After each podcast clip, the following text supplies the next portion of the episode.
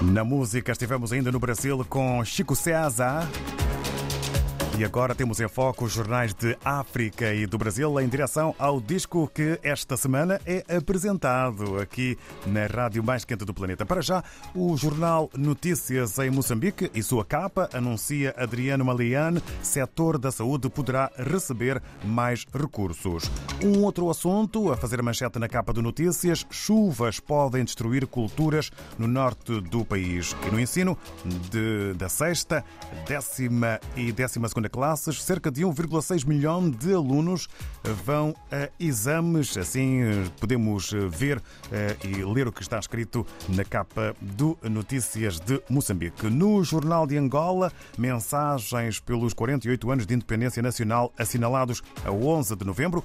Cuba e Egito determinados em fortalecer as relações com Angola. E ministro Tete António, em alusão ao Dia do Diplomata Angolano, aqui em destaque fotográfico, reafirmada política externa baseada no respeito e igualdade entre os Estados. E sobre a Feira do Comércio Intra-Africano, missão angolana mostra potencial económico no Cairo.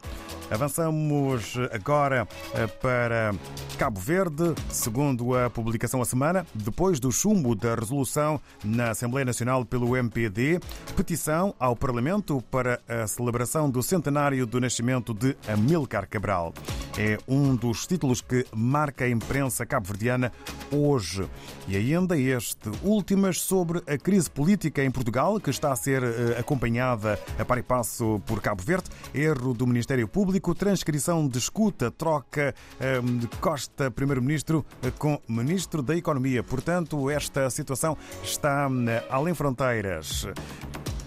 No Brasil, vamos ao encontro da capa do Folha de São Paulo. O SP e Unicamp são líderes no ranking universitário Folha na volta do RUF após a pandemia. A avaliação abrange todas as 203 instituições públicas e privadas do país. Com destaque fotográfico, o título Brasileiros, enfim, conseguem sair de Gaza e devem chegar ao país. Hoje, a imagem de sorrisos brasileiros, palestinos e familiares repatriados pelo Itamaraty chegam em segurança ao hotel no Cairo, onde seriam avaliados por uma equipe médica da FAB.